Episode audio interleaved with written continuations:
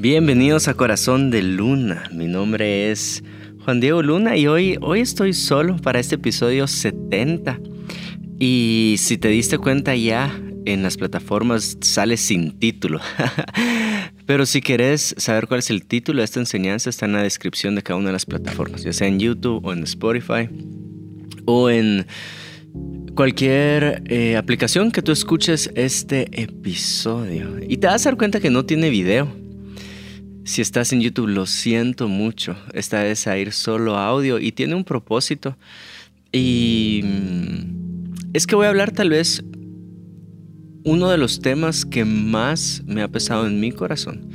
Uno de los temas que más tiende a mi corazón meterse en un bache depresivo.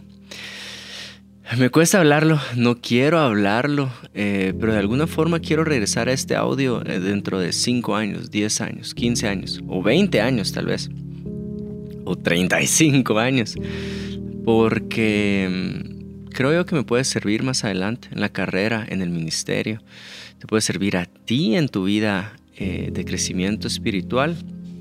Y la idea es em, pues abrirles bastante mi corazón. No tiene título porque no quiero que se hypee, ¿verdad? No quiero que vean así un título, eh, no sé, no sé, eh, no, quiero eso. Tampoco tiene video porque no quiero lo mismo. Es simplemente para honrar a los que han seguido Corazón de Luna de una forma muy cercana y aquellos que les interesa bastante lo que hay en mi corazón. ¿Verdad? Eh, tal vez no estés buscando un título que en lo personal te ayude ahorita, pero este es un título que yo necesito, que Juan Diego Luna necesita. Y es algo que he hablado con mi esposa las últimas semanas. Bueno, con mi esposa llevo mucho tiempo hablando de este tema. Eh, mi equipo también sabe que este es uno de los temas que más, más me bajonea. Y también amigos, amigos pastores, a los cuales les puedo contar. Entonces, espero que te sirva. Y si llegaste acá y, estás escuchando un episodio sin título, tal vez más adelante vamos a tener más episodios sin títulos, pero si llegaste a un episodio sin título, es porque voy a abrir eh, uno de los pensamientos más oscuros que tengo y cómo el Señor me ha enseñado a lidiar con estos pensamientos oscuros. Sí. Eh, démosle, ¿les parece? Eclesiastés 4:9. Mejores son dos que uno porque tienen mejor paga de su trabajo. Porque si cayeren, el uno levantará a su compañero. Y aquí está toda la enseñanza del día de hoy. Si uno cae, el que está de pie puede levantar a su compañero. Pero hay del solo que cuando cayere no habrá segundo que lo levante. También si dos durmieran juntos se calentarán mutuamente, mas ¿cómo se calentará uno? Y si algo prevaleciere contra uno, dos le resistirán y cordón de tres dobleces no se rompe pronto. Me gustaría iniciar orando para que el Espíritu Santo guíe estos próximos minutos. Padre, muchísimas gracias, Señor, por este tiempo. Y yo te pido que las conversaciones que hemos tenido entre tu espíritu y mi corazón, que las pueda reflejar de una forma saludable en este episodio. Señor, te pido perdón desde ya si lo estoy abordando de una forma irresponsable. Solo quiero abrir mi corazón, eh, desahogarme de ciertos pensamientos. Tú sabes cuánto batallo con esto y que podamos terminar viendo a Jesús, la esperanza en Cristo Jesús. Gracias, Señor. En el nombre poderoso de Jesús. Amén. Amén. Igual no está más de más decir si quieres apoyar este contenido, puedes comentar, ¿verdad? Sirven mucho los comentarios en YouTube. Pero más que eso es, eh, al escuchar esto, si tú conoces a alguien que le puede servir este contenido en lo personal o en privado, envíaselo para que lo pueda escuchar y tal vez traer una claridad juntos. Y la otra es, si quieres apoyar eh, de una forma que no te va a pedir que desembolses algo económico, toma 10 segundos para ir a la plataforma donde estás y valorar el episodio. Spotify tiene unas estrellitas, puedes meterte ahí, darle las estrellitas que tú consideres, pero mientras más valoraciones tiene, mejor lo posicionan. Entonces te agradezco mucho que tomes 10 segundos para hacer esto ahorita 10, 9, 8. Son bromas. Pero espero que hayas hecho eso. Bueno, aquí va el título. El título es O mueres siendo héroe o vives lo suficiente para convertirte en villano. Lo voy a repetir y es o mueres siendo héroe o vives lo suficiente para convertirte en villano. Esta es una frase que uno de mis mejores amigos me recuerda y la primera vez que me lo dijo me descompuso totalmente. Y si tú quieres descomponerme en la calle, puedes sacarme esta frase. Juan Diego, o mueres siendo héroe o vive lo suficiente para convertirte en villano. Y vas a ver cómo em, mis pensamientos se van a otro lugar. ¿Por qué digo esto? Llevo tal vez, eh, mi papá plantó la iglesia cuando yo tenía cuatro años, el 94. Llevo de servir al Señor en grupos en casas de que tengo 11 años, ya voy para 21 años sirviendo en grupos y llevo como casi una década de trabajar en la iglesia. Ahora, uno en la iglesia llega un momento donde la persona a quien admiras o las personas a quien admiras cometen una falta, una falta moral o una falta a la vocación pastoral, a la, y, quiero hacer esa diferencia, a la profesión pastoral. Cometen una falta y ¿qué hace uno cuando mira a alguien de su equipo caer? Em, ah, una vez hice un test de personalidades cuando era famoso antes de, de que entrara Enneagrama con esta, con esta fuerza para describir a cada una de las personas, pero había un test de 16 personalidades, lo hice y me recuerdo muy bien una cualidad que salió en mi personalidad y dice, una de tus fortalezas es que sos idealista. Y ese soy yo. A mí me gusta creer que, que, a ver, ¿cómo te lo explico? A mí me gusta creer que lo podemos lograr, juntos lo podemos lograr. Como iglesia estamos destinados a hacer este destello del reino de Dios en la tierra. Somos un vistazo de Jesús. Cuando tú hablas, puedes ser la voz de Jesús en la tierra. Cuando tú actúas, puedes ser las manos y los pies de Jesús. Por supuesto, eh, a, eso estamos llamados a hacer. Y no solo en el área espiritual y ministerial, también puedo ver este idealismo en deporte. O sea, entrenado duro porque puedes ser el mejor de tu gimnasio, puedes ser el mejor atleta de tu equipo. Por su práctica, eh, sé, sé el mejor de Guatemala o de tu país en algún ámbito, por supuesto. Pero el test de personalidad también decía que una de tus debilidades es que sos muy idealista. Y acá quiero explicarte. ¿Cómo así? Tu fortaleza es ser idealista y tu debilidad es ser muy idealista. Y hay un momento donde digo, sí, sí podemos ser el vistazo de Jesús acá en la tierra, pero el ser muy idealista es a su máquina, su mecha. La humanidad es bien oscura.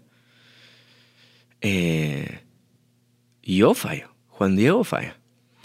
Eh, yo tengo mis cantos, sigo siendo tremenduki y si quiero llegar a ser como esta voz profética del Espíritu Santo en la tierra, ¿cómo lo voy a lograr si sigo batallando con un montón de cosas? Y es ahí donde tiene este tinte negativo. No sé si lo puedes ver o por lo menos yo lo puedo sentir adentro de mi piel, este tinte negativo en donde em, soy demasiado idealista. Y tiendo a perder la fe en la humanidad cuando leo o escucho cosas oscuras. Estoy leyendo Los hermanos Karamazov de Fyodor Dostoyevsky y ya un momento donde Iván, el hermano de Aliocha, le empieza a, a cuestionar la existencia de Dios y se la cuestiona de una forma impresionante cuando ejemplifica la maldad que se le es hecha a los niños. Y es esos, esos ejemplos destruyen mi corazón. O ahorita con la guerra de Ucrania, Rusia, ¿por qué una guerra? ¿Por qué el hombre tiende a hacer estas cosas? Deja eso. Escuché una noticia que hay personas que se dedican a trata de mujeres y niños que se pusieron en la frontera disfrazados de una ONG para supuestamente ayudar a estas personas, recibir a las mujeres, recibir a los niños. Pero las semanas eh, los van a esclavizar somos muy oscuros. No sé si te puedes dar cuenta de eso. Como humanos somos muy oscuros.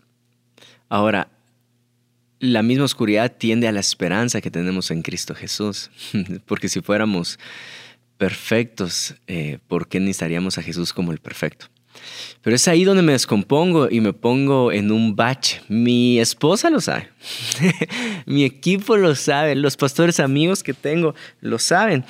Y obviamente te puse ejemplos muy globales y generalizados, pero ¿qué haces cuando, supongamos que, ay, ¿cómo digo esto? Por esto, por esto que voy a decir no tiene título este episodio, eh, y no quiero que se hype, sino que sea como una perla para... Porque ¿qué haces cuando tu pastor te llega a fallar de frente?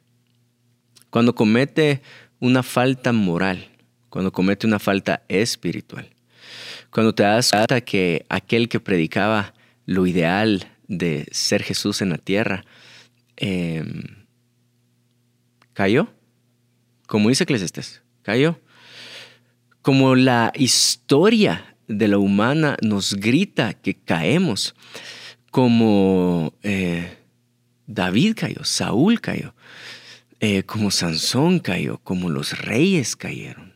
Contado con los dedos tal vez de una mano aquellos que no cayeron. Em, ¿Qué hacemos? ¿Qué hacemos cuando tenemos de frente esta maldad? Ahora, en lo personal, y yo sí quiero a ver, yo sí quiero retar mi vida a vivir de una forma íntegra en todas las áreas de mi vida. ¿Sí? Si tú estás escuchando esto, también te quiero retar a ti, por favor, viví íntegro en todas las áreas de tu vida. Por favor, si eres parte del liderazgo de la iglesia, si eres servidor de la iglesia, viví de una forma moral en todas las áreas de tu vida. Es, es, es lo que Jesús se merece. ¿Qué, ¿Cómo te lo pongo? tanto que hizo Jesús por nosotros que creo yo que le podemos corresponder con ese estilo de vida. Ahora, no porque Jesús te va a salvar por ese estilo de vida, pero predicamos ese estilo de vida. No sé si me estoy explicando, lo predicamos. Entonces, o morimos siendo héroes o vimos lo suficiente para convertirnos en vía.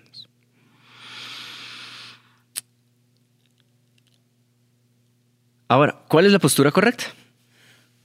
Eh, ¿Cómo así, Juan Diego? ¿Cuál es la postura correcta? A ver, cuando yo veo eh, personas que admiro caer, entonces no sé cuál es la postura correcta que debe tener mi corazón.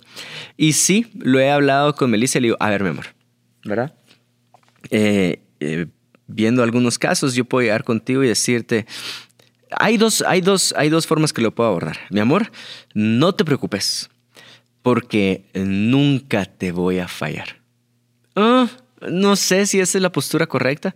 Imagínate que yo llegue con mi equipo eh, de la iglesia, a quienes amo muchísimo, y, o sea, estoy honrado de tenerlos cerca. No merezco a ninguno de ellos tenerlos cerca. Y que yo junte a mi equipo y les diga, bueno, muchachos, eh, ustedes han visto casos, ¿verdad? Hay muchos casos, no solo recientes. Tú puedes leer la historia de la iglesia desde el primer siglo hasta el siglo que estamos hoy y te vas a dar cuenta que muchos casos. Entonces, no se preocupen. Ustedes han escuchado de esos casos, eh, pero no sé, porque yo no les voy a fallar. No puede ser esa mi postura.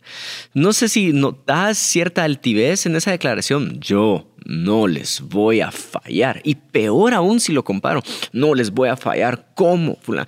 Yo no le puedo decir a mi esposa, mi amor, mi amor, tranquila, que no te escandalice eso, porque eh, en nuestro matrimonio eso nunca va a pasar.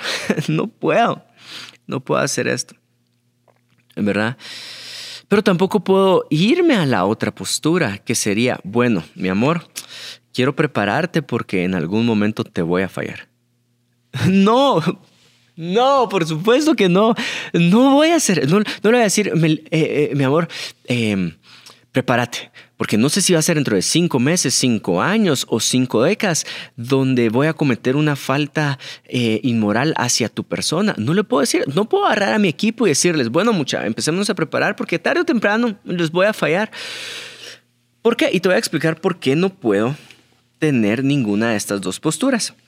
si tengo la postura en la cual yo les digo, mucha la realidad es que les voy a fallar, entonces todos los días puedo tener una, un acercamiento hacia mi vida cotidiana de esta forma. Ah, o sea, igual tarde o temprano iba a fallar, entonces me puedo, este es, el, este es el peligro, me puedo permitir algo del cual no me debo de permitir, porque estoy consciente que puedo llegar a fallar algún día.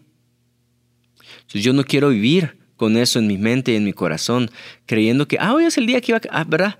Al final, ese día iba a llegar, mejor que, no, no, no, no.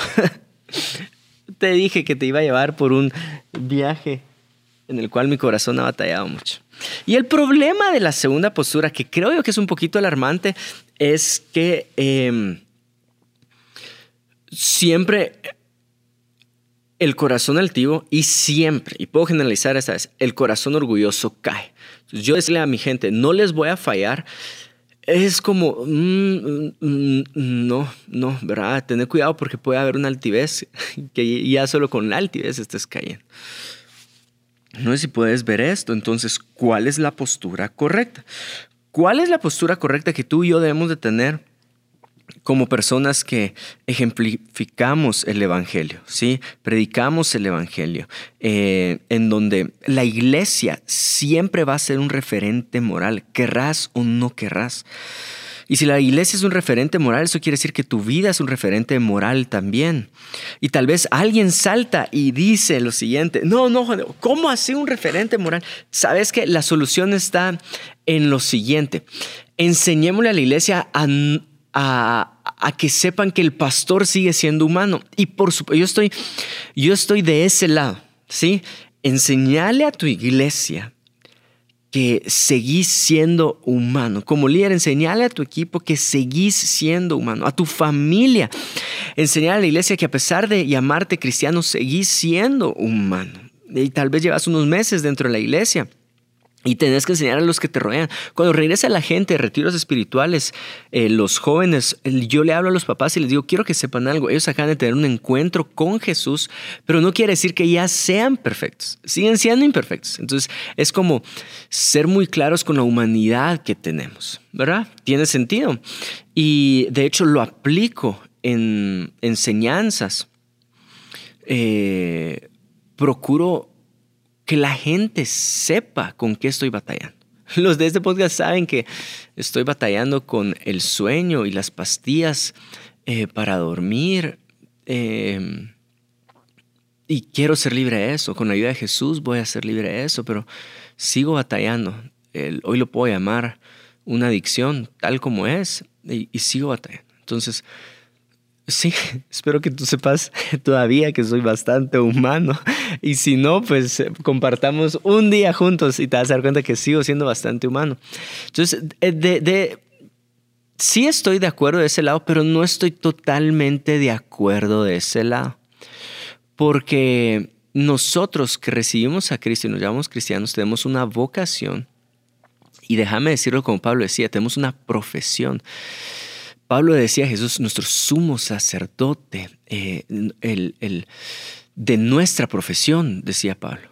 Entonces, ¿qué quiere decir eso? Es como que si yo te diga a un tenista, hey, él es buen jugador. Pero no pongamos bastante presión en, la excelencia de su juego porque es humano, puede fallar y el día que pierda un set, pues eh, la, la gente no lo va a aplaudir de la misma forma. Entonces, no le pongamos esa presión en excelencia en su profesionalismo. Es como, no, porque podés ser un tenista mediocre. Y por eso no estoy completamente del lado de aquellos que dicen, eh, enseñarle que somos 100%... a ver, quiero formularlo bien. Lo que yo no quiero es consentir mediocridad en la profesión que tenemos como cristianos. Está bien, quiero que sepas que podemos fallar. Pero yo no voy a consentir todos mis días sabiendo que voy a fallar. Yo me puedo exigir cierto nivel de profesionalismo en vivir una vida íntegra, en vivir una vida con dominio propio, en vivir una vida que le agrade al Señor. O como lo dice Pablo a Timoteo en primera de Timoteo 3, 1 dice, la siguiente declaración es digna de confianza. Si alguno aspira a ocupar el cargo de anciano en la iglesia, desea una posición honorable. Por esta razón, un anciano debe ser un hombre que lleve una vida intachable, debe ser fiel a su esposa, debe tener control propio, vivir sabiamente y tener una buena reputación. Con agrado debe recibir visitas y huéspedes en su casa y también debe tener la capacidad de enseñar. No debe emborracharse ni ser violento. Debe ser amable. No debe buscar pleitos ni amar el dinero. Debe dirigir bien a su propia familia y que sus hijos lo respeten y lo obedezcan. Pues si un hombre no puede dirigir a los de su casa, ¿cómo podría cuidar a los de la iglesia del Señor? Date cuenta. Pablo sí está exigiendo este nivel de profesionalismo, así lo voy a decir. Así como un entrenador le exigiría a un tenista. Ahora, ¿Jesús se puede llevar al cielo a un mal tenista y a un buen tenista? Por supuesto. Jesús se puede llevar al cielo a un buen obispo o un mal obispo. Por supuesto. Por supuesto. Entonces, no estamos teniendo, poniendo en tela de duda la gracia del Señor. Lo que estamos diciendo es, así como Jesús sacrificó su cuerpo y fue excelente en su forma de vivir, nosotros podemos ser excelentes en nuestra forma de vivir. Regreso a mi pregunta, ¿cuál es la postura correcta? Hey, yo nunca les voy a fallar. Oh, hey, prepárense porque les voy a fallar. Ninguna de las dos es una postura correcta. Esto es lo que creo yo que es una postura correcta. ¿Estás listo? Si me tuviste paciencia hasta ahorita, te lo agradezco. Esto es lo que creo que es una postura correcta. Lo voy a abordar de dos formas. Es una postura de corazón, una postura de corazón hacia la comunidad y una postura de corazón propia. ¿Sí? Una postura de corazón hacia la comunidad y una postura de corazón propia. Y ahorita lo voy a explicar. Una postura correcta de tu corazón hacia la comunidad cuando llegues a fallar.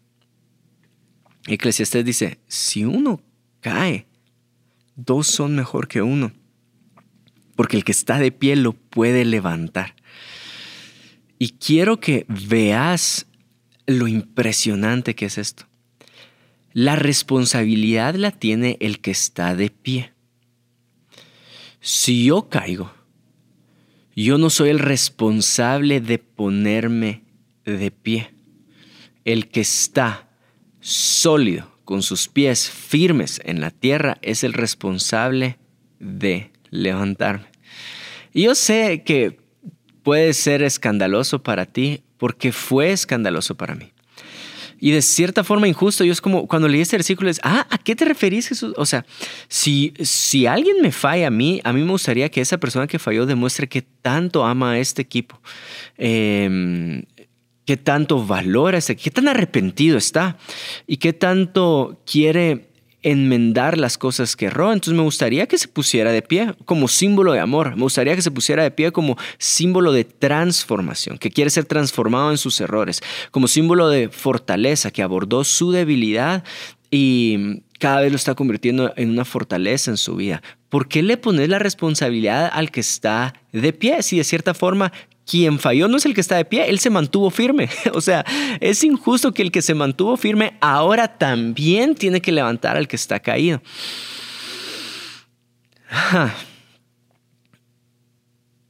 Cuando leo esto es una figura de la iglesia. ¿Qué haces cuando alguien de tu equipo cae? Y no solo quiero abordarlo como tu discípulo cayó, se puso tremenduki, no. ¿Qué pasa cuando tu líder cayó, tu pastor cayó, el pastor general cayó? Eh, tal vez tú dices, bueno, quiero ver yo qué va a hacer él, cuál es el proceso de restauración en el cual se va a meter, cómo va a reconocer su error ante nosotros. Y tomamos esta postura donde cruzamos los brazos y esperamos que el que se cayó se levante por su propia cuenta. Y así no funciona el diseño de Jesús para la iglesia. El diseño de Jesús para la iglesia funciona que quienes estamos de pie podamos levantar al que cayó. La responsabilidad la tenemos los que estamos en pie. Cuando vemos un escándalo que un pastor se está divorciando, eh, hay veces que somos muy prontos para criticar y juzgar en vez de ser prontos para ayudar.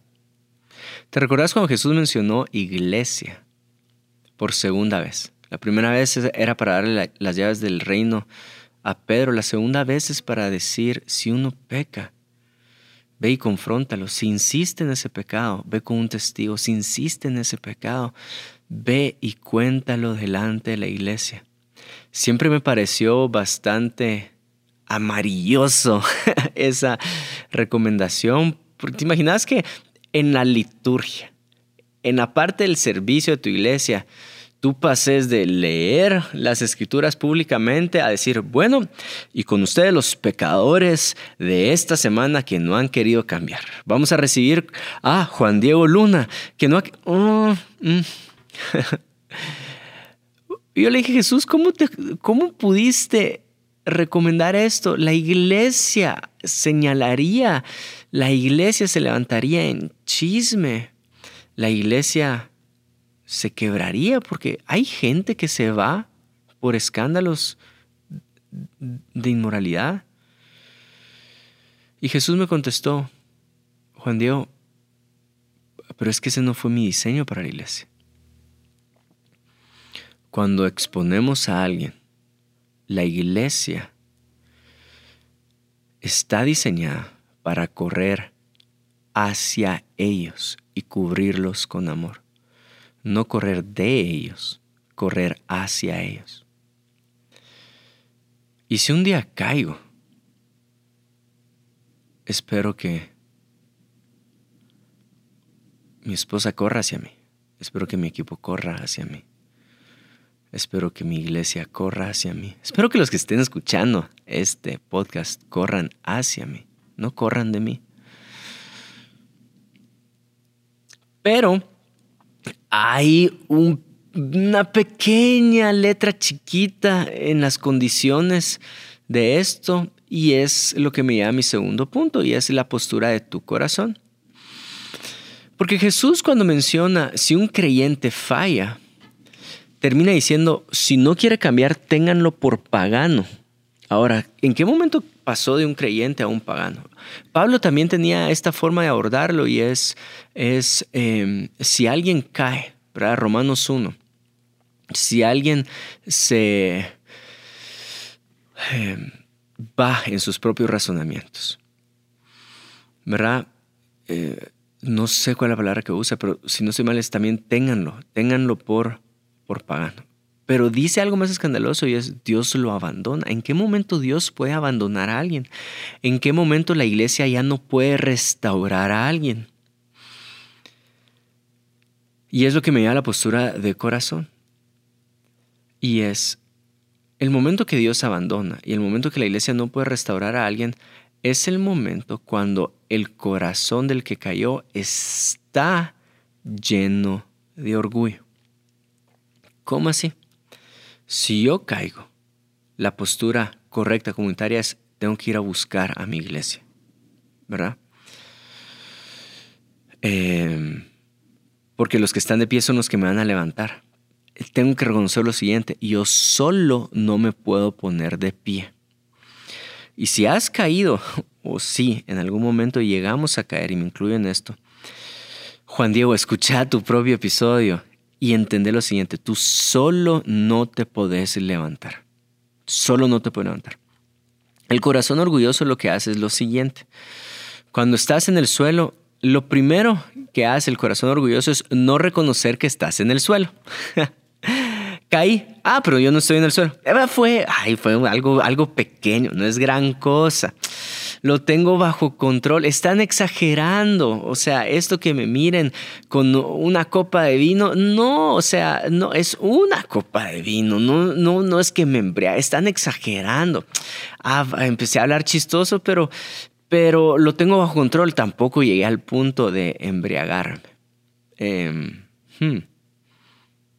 El corazón orgulloso no reconoce que está en el suelo.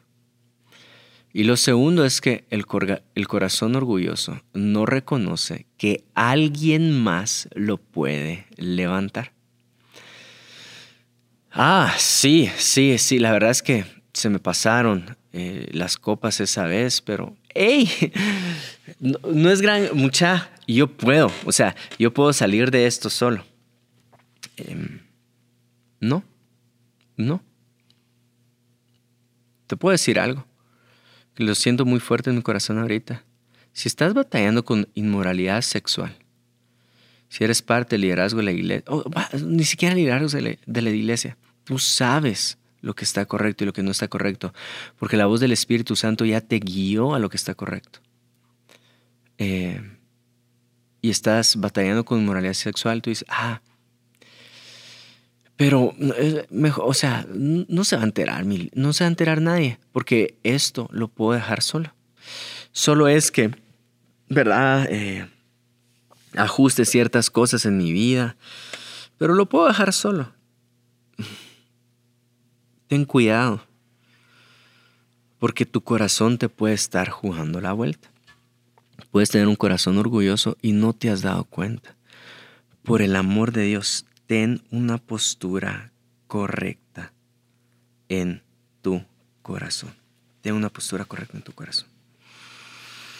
Entonces, ¿cuál es la postura correcta?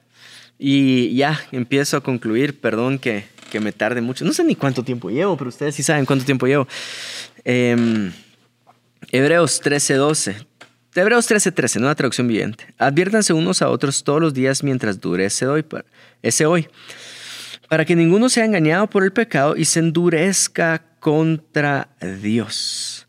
Adviértanse los unos a los otros. El que está de pie puede advertir al que está en el suelo. La responsabilidad la tenemos en comunidad mientras dure ese hoy para que ninguno sea engañado por el pecado. Bueno, no sé ni cuánto tiempo me voy a tomar, pero acá voy. Les voy a abrir mi corazón. Espero que me tengan paciencia. Em, aquí está. La postura correcta es una postura diaria.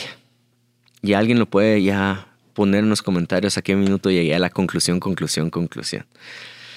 Y puedes escribir la conclusión si quieres. Pero es una postura diaria en la que yo digo, Hoy puedo fallar. Pero hoy puedo cuidarme con la ayuda del Espíritu Santo y la ayuda de Cristo Jesús para no fallar. Esa es la postura correcta, en donde reconoces tu debilidad todos los días, pero te esforzas, sacrificas tu carne, sacrificas tus pensamientos para no fallar. Y es algo diario por el amor de Dios. No lo acumules. No lo acumules. Y ahorita sí le quiero hablar al Juan Diego de dentro de 30 años. Juan Diego, no cometas el error de acumular días. De decir, ah, pero es que viví 25 años eh, de una forma intachable. ¿Qué es un día comparado a 25 años? Y sí, entiendo re bien eso, pero no acumules días, viví tu día a día. Hoy, hoy es un día que puedo fallar, pero hoy es un día que con la ayuda de Jesús y con la ayuda del Espíritu Santo no voy a fallar. Entonces llevo esa atención a todos los días. Mientras dure ese día, mientras dure ese día. La iglesia siempre ha tenido la tentación de separar la moral del amor, la gracia de la moral. Em, y quiero contarte algo que sucedió en el siglo III. En el siglo III la iglesia se separó, la iglesia de Roma con la iglesia que estaba en Grecia. Eh, la iglesia en Roma tenía, si no estoy mal, un obispo que se llamaba Hipólito y la iglesia en Grecia tenía un obispo que se llamaba Calixto. Hipólito era muy tajante, es decir, no era permisivo. ¿Sí? No permitía ciertos pecados. De hecho, él tenía dos pecados siempre en la punta de la lengua y era no a los apóstatas y no a los infieles en su matrimonio. ¿Sí? Si tú te bautizaste y después de bautizarte negabas la fe, él era muy tajante. Yo no permito a gente que sea apóstata. Y si te bautizaste y después de bautizarte eh, le eras infiel a tu esposa, era no, no permito a gente que sea infiel a su esposa. Porque, porque en qué momento la gente va a pensar que permitimos ese pecado. Del otro lado, en Grecia, Roma era muy práctica, Grecia era más eh, idealista, ¿verdad? Más de ideas. Entonces, eh, eh, en Grecia estaba Calixto que decía, no, la gracia de Jesús cubre esos pecados. Así como cubrió a Pedro después de negarlo, nosotros como iglesia podemos cubrir el pecado de estas personas. Y si alguien le fue infiel a, su esposa, pues cubrámonos con amor, porque de eso se trata el Evangelio, cubrir a la gente con amor. Y la iglesia se empezó a dividir entre estas dos posturas, quienes eran permisivos y quienes no eran permisivos. La justicia versus el amor. Y mm, nosotros tendemos a hacer esa separación hasta el día de hoy. Ay, no, no vayas a esa iglesia porque esa iglesia es bastante permisiva vos. Eh, uy, uy, ni te acerques a tal pastor o a tal liderazgo porque ellos son bien cuadrados. Tendemos a hacer esa separación en nuestra mente y en nuestro corazón. Y un día hablando con uno de mis profesores de la maestría en teología, eh, le dije, ¿Y qué piensa? ¿Qué piensa de esta tensión? Y él me dijo, qué buena palabra utilizaste, esta tensión. Porque si fuera una soga está amarrado con la misma fuerza del lado de justicia y está amarrado con la misma fuerza del lado de amor. Y su respuesta fue maravillosa y es, uno encuentra el balance en esta tensión en Jesús. Jesús que es justicia y Jesús que es amor. Y te quiero decir lo siguiente. No hagas esa separación en tu corazón. Encontrala en Cristo, quien tiene las dos. Una gracia que te abraza y un estilo de vida que te inspira a vivir. No dividamos la iglesia en estas dos. Unifiquémonos en Cristo Jesús. En Cristo Jesús. Eclesiastés 2 dice, si uno cae el otro lo levanta. Yo quiero creer que es una afirmación profética del rey Salomón para la venida de Cristo. ¿Quién cayó? La humanidad cayó. ¿Quién le fue infiel a Dios? Nosotros le fuimos infieles a Dios. Y por mucho tiempo el cielo cruzó los brazos para que nosotros mostráramos esta justificación a través de sacrificios, a través de un cumplimiento de la ley. Pero el cielo, en vez de esperar que el caído se levantara, envió a Jesús para levantar al caído. El que estaba de pie nos levantó a nosotros. Y así profetizó acerca de Cristo Jesús en nuestra vida. Dos son mejor que uno. Jesús en ti es mejor que tú solo. Gracias, los amo, los bendigo y espero que haya sido de bendición estos, estos minutos. Dios los bendiga.